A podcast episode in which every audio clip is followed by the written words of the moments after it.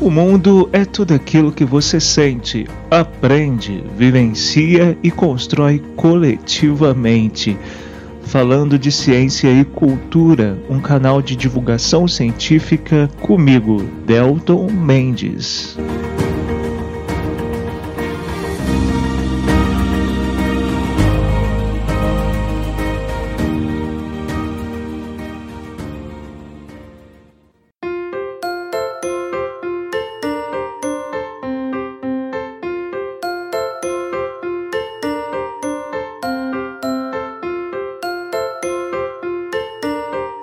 Olá pessoal, sejam muito bem-vindos para mais um momento de muita conversa e discussão, tendo aí com vocês né, cerca de 10, 15, 20 minutinhos é, de prosa sobre algum assunto de relevância que eu considero relevante em diversos aspectos uh, dentro do campo científico, do campo cultural e também do campo social. Bom, hoje a minha proposta é discutir um pouco um assunto bem complicado, mas que eu acho que a gente não pode se furtar a discutir na contemporaneidade. Como vocês vão notar, e como a gente já pode lançar reflexões um pouco mais profundas desde já, claro que são contextos que, de, de alguma maneira, algumas, alguns aspectos sempre existiram é, sobretudo nas, na humanidade dos últimos mil, mil e quinhentos anos. É, a gente pegando alguns governos aí imperialistas, né, como o próprio Império Romano, é claro que a gente pode ter perspectivas um pouco, perspectivas um pouco mais antigas, mas não é esse o enfoque de hoje. Hoje a gente vai discutir uma coisa mais do século XX para cá e por isso acho relevante trazer também a contemporaneidade de algumas discussões, como vocês vão notar. O tema de hoje é por que, afinal de contas, as pessoas seguiam Hitler ou seguiram né, o nazismo, os pressupostos nazistas, porque as pessoas seguiram pressupostos, pressupostos do fascismo italiano, que depois se reverberou também em outros países ali uh, na primeira metade do século XX, né, do século passado. E mais importante, talvez, por que, que ainda hoje nós temos tantas pessoas que ainda flertam com o nazismo, flertam com pressupostos fascistas e por isso nós precisamos é, ampliar essa conversa e por isso a importância dela, ainda que de forma breve, como eu disse para vocês. Bom, eu dividi essa conversa com vocês, pessoal, em três blocos principais, tá?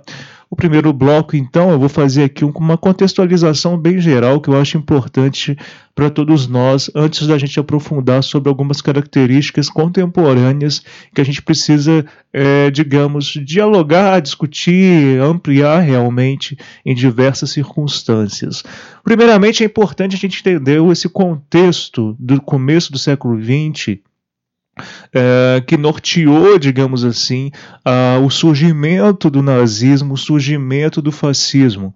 Eu acho que é relevante a gente entender principalmente alguns aspectos dois principais. O primeiro deles é que geralmente, né, tanto no caso do nazismo quanto no caso do fascismo, a gente pode apontar é, discursos muito fortes de renovação é, de políticas e de práticas sociais mesmo, a partir de grandes cataclismos políticos e sociais decorrentes de guerras, né, ou então de outros fatores sociais Uh, anteriores. E aí, quando eu falo sociais, é importante a gente entender também que eu estou falando de é, políticos. Né? É, é, contraditório a gente dividir discussões sociais de discussões políticas, até porque política não é só o sistema representativo.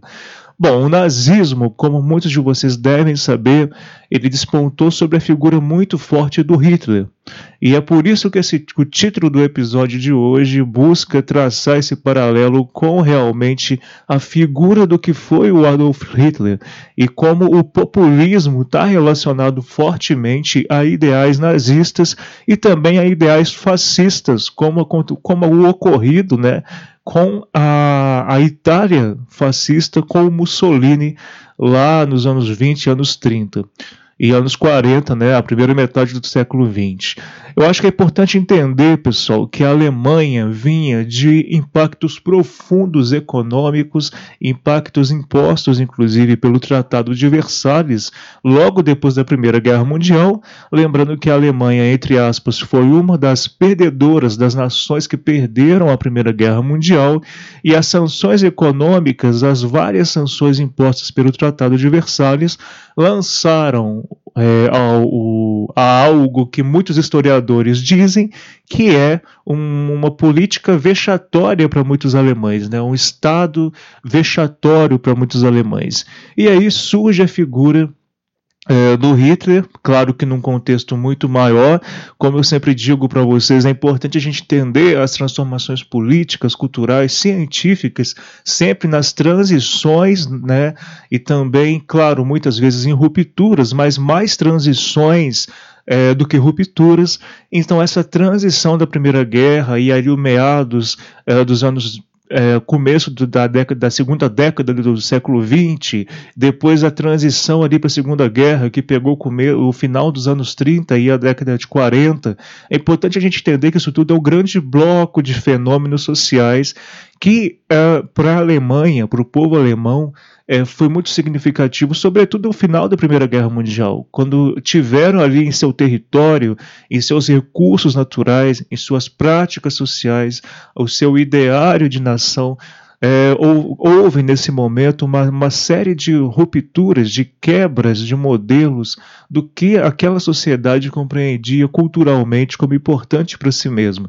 E é óbvio que uma sociedade fragilizada um, é, após uma guerra, como a Primeira Guerra Mundial, é, nós teremos uma série de processos identitários que é, podem ser discutidos e que o Hitler soube é, se aproveitar muito bem desse momento.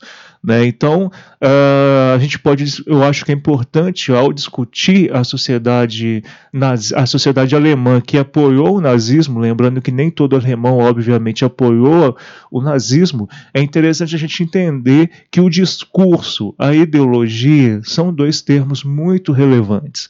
Né? O discurso não é só um texto, pessoal, não é só um sinal emitido, o discurso é tudo que molda uh, uma expressão de um dado social, uma praxis social, uma prática social, ou então realmente um discurso no sentido de o que alguém defende, alguém se propõe.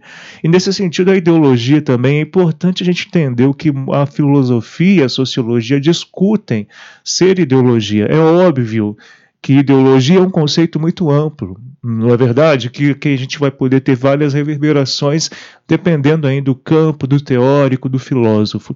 Mas em geral a gente pode pensar bem superficialmente que ideologia está muito ligado ao conjunto de pensamentos, ideias, formas de ver o mundo, uh, que também são formas de ver o mundo politicamente construídas, socialmente construídas.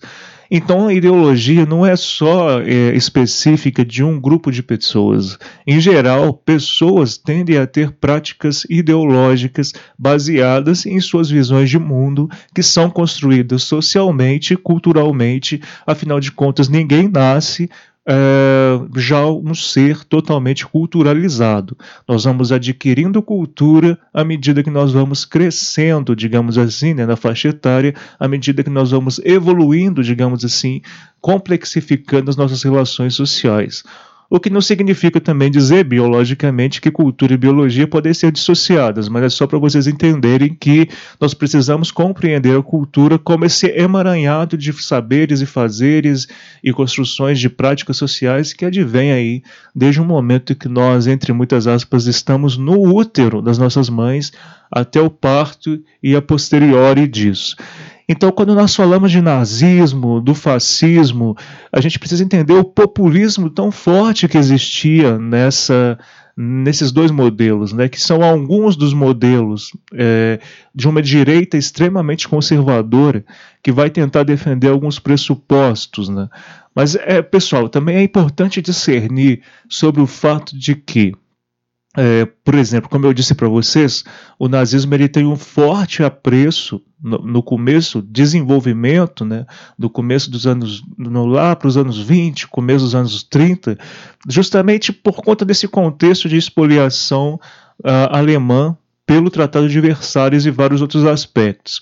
Então é relevante a gente entender também que discutir, inclusive, dentro dessa perspectiva do, desse episódio de hoje, que é, a gente não pode isentar totalmente também o, o povo, digamos assim, a sociedade, seja ela italiana, seja ela alemã, uh, outros povos, né, outras sociedades que tiveram fascismo ali muito forte, como também Portugal e outros, uh, na, naquele contexto da Segunda Guerra Mundial, é óbvio que grande parte da sociedade sabia de tudo que estava acontecendo.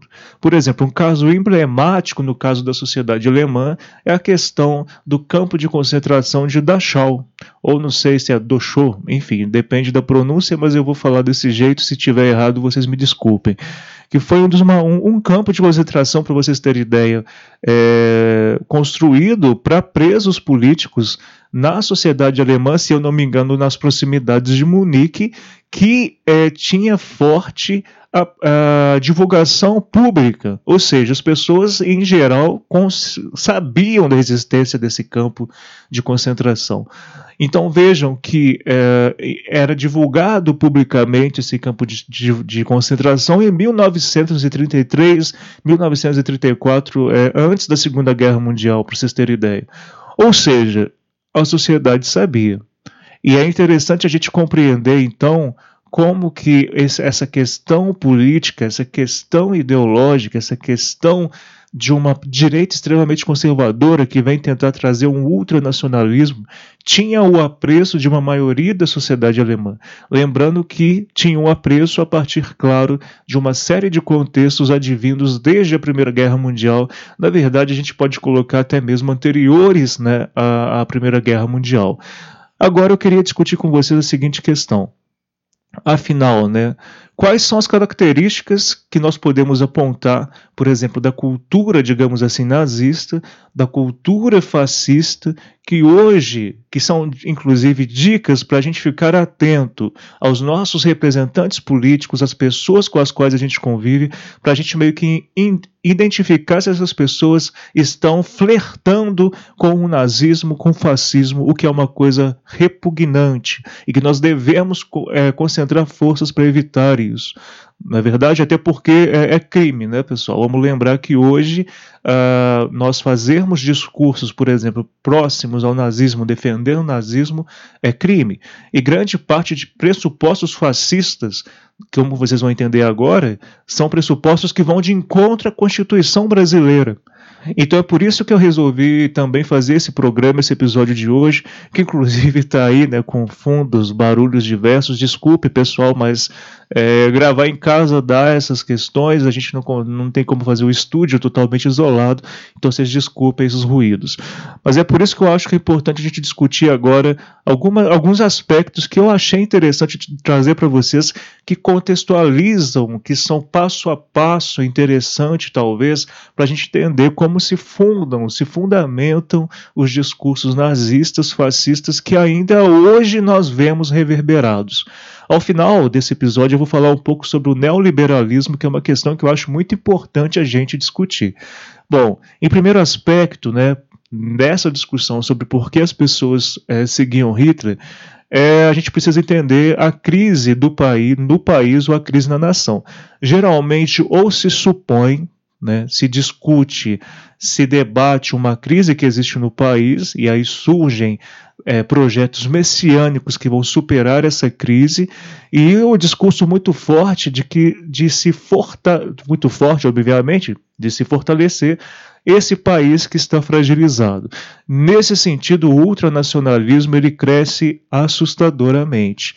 E é o ultranacionalismo que vai colocar o país, esse ideário de país, de nação, ao extremo, desconsiderando as pluralidades, os diversos grupos sociais que existem por ali.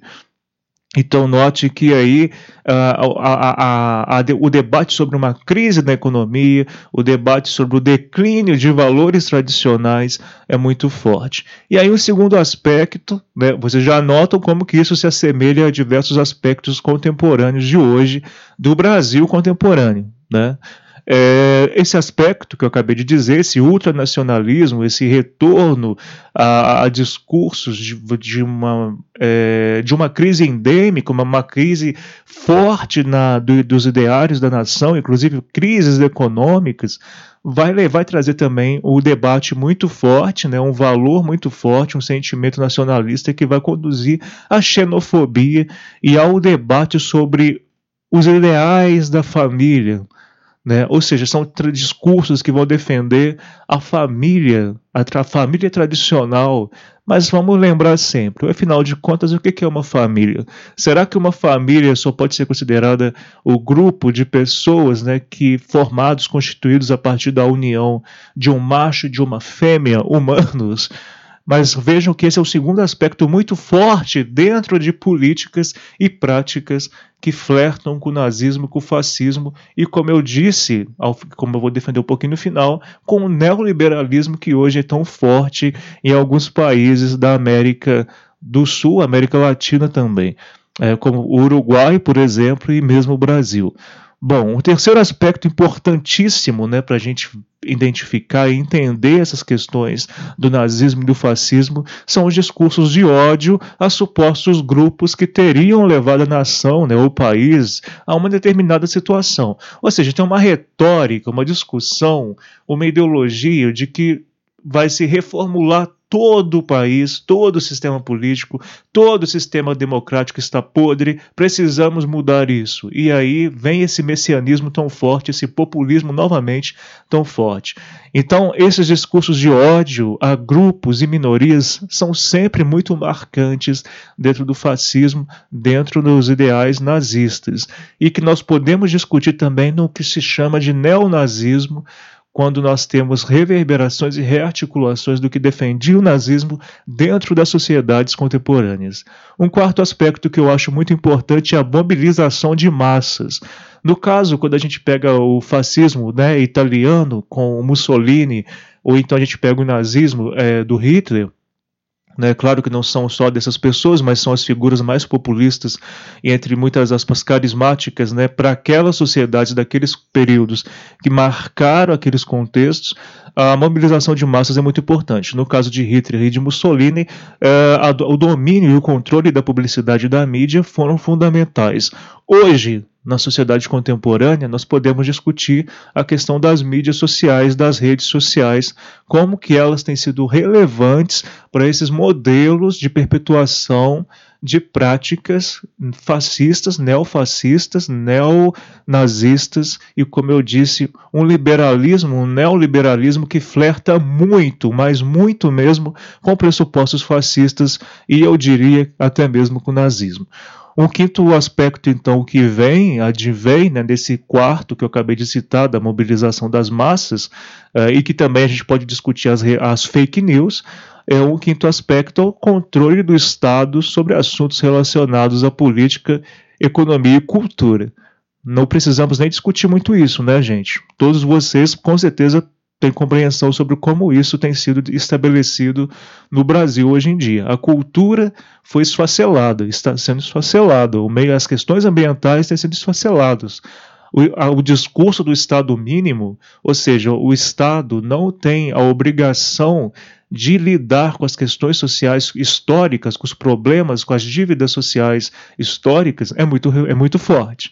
Nesse sentido, então, o sexto aspecto que eu acho importante a gente colocar é a questão da democracia em crise. Ou seja, vai se defender, é, vai se provocar uma instabilidade democrática. Ou seja, nós temos uma democracia, mas ela não está sendo muito interessante. Então vamos questionar isso, vamos tentar ser mais autoritários para mudar essa realidade.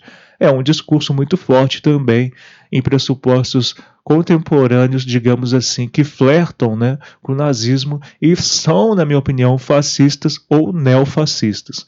Nesse sentido, então, para encerrar esse programa de hoje, eu queria que todos vocês refletissem sobre o fato do, de um neoliberalismo que tem sido crescente nas, no, no, Brasil, tem sido crescente em vários países aqui da América Latina e já foi crescente em outras nações e outras partes do, do, do planeta. O neoliberalismo, obviamente, tem várias vertentes, não vou me ater a elas, até porque não sou especialista em neoliberalismo, mas é interessante a gente perceber alguns aspectos. Né? Primeiro, gente, uh, o neoliberalismo uh, ele vai defender justamente a não participação do Estado tão proeminentemente na economia e outros aspectos da vida das pessoas. Né? Claro que o neoliberalismo encontra vertentes fortes também nas questões sociais, obviamente. Por exemplo, uma característica do neoliberalismo, ou muita gente vai dizer do começo de um neoliberalismo, uh, que eu posso citar é a questão da profissional, dos cursos profissionalizantes que vão tentar, por exemplo, discutir a, as pessoas como mão de obra para o mercado de trabalho, desconsiderando a, a formação crítica dos indivíduos dentro da sociedade. Né? Isso é muito recorrente no começo dos anos 90 para cá, se fortaleceu, obviamente, em diversos outros aspectos, mas o Estado mínimo, ou seja, o Estado interferindo o mínimo possível nos problemas, nas mazelas sociais, é uma característica muito forte no liberalismo. E, claro, nesse sentido, a privatização é uma parte importantíssima desses perfis neoliberais. Queria, para encerrar, pessoal, também é, discutir e lembrar, obviamente, que tudo isso são starts que eu estou dando para vocês. Obviamente, a discussão é muito mais complexa, muito mais profunda, mas são apenas starts, como eu sempre faço, é, com o objetivo de favorecer vocês refletirem. E eu queria encerrar esse programa de hoje com a reflexão de que muita gente acha que a ditadura, né, que as formas ditatoriais acontecem somente a partir do modelo é, militar. Né, as ditaduras militares. Mas não é uma realidade do que nós temos visualizado nos últimos anos, nas últimas décadas, no mundo pelo mundo. Né? Tirando alguns casos à, parte, a, o que nós temos visto de perfis mais ditatoriais, digamos assim, não envolvem tanques de guerra na rua, não envolvem fuzis e pessoas armadas dentro dos contextos militares. São perfis em que as pessoas né, começam a assumir um panorama político e ideológico que colocam em xeque a democracia, a liberdade de expressão e diversas outras pluralidades que marcam o fazer né, humano. Nós precisamos pensar então numa per perspectiva de ecologia política, de pluralidade. Tudo que coloca em xeque a pluralidade, a, a, liberdade de expressão, como nós temos visto hoje, por exemplo, os constantes ataques ao cinema brasileiro, à cultura no Brasil. E a liberdade de expressão, obviamente, a partir da arte e a partir de outros aspectos, pegando também as questões ecológicas, as questões eh, ambientais, por que não dizer, tudo isso faz parte de um novo modelo, de um modelo adaptado de expoliação, diferente do que nós vimos, por exemplo, depois do pós-guerra, da Segunda Guerra Mundial, quando nós tivemos modelos ditatoriais com perfil militar eh, na América Latina. Então nós precisamos ficar muito atentos a essas questões, a questão das mídias, a questão do jornalismo, inclusive, padronizado por grandes monopólios. A pluralidade também envolve a questão da pluralidade jornalística, e isso é muito importante, e precisamos ficar atentos a todos esses aspectos. Eu resolvi, obviamente, fazer esse episódio diante do que nós vimos no 7 de setembro. O 7 de setembro deste ano foi um marco importante para reflexões. E eu acho que o ano que vem nós teremos que ter um campo de luta realmente, nós teremos que ter percepções e difusão de conhecimentos e debates muito profundos para que o nosso país possa superar as mazelas que foram construídas nesses últimos anos, sobretudo a partir do grande golpe, que já não é uma hipótese, é uma realidade. Nós tivemos um golpe há poucos anos e ele tem se reverberado até hoje. Bom, pessoal, o que eu queria trazer para vocês hoje era isso. Eu espero que tenha sido positivo para vocês. E qualquer outra, outro aprofundamento, outra questão que vocês queiram trazer, podem me procurar nas minhas redes sociais. Um grande abraço para todos vocês, seguimos em luta e até o próximo episódio. Aloha!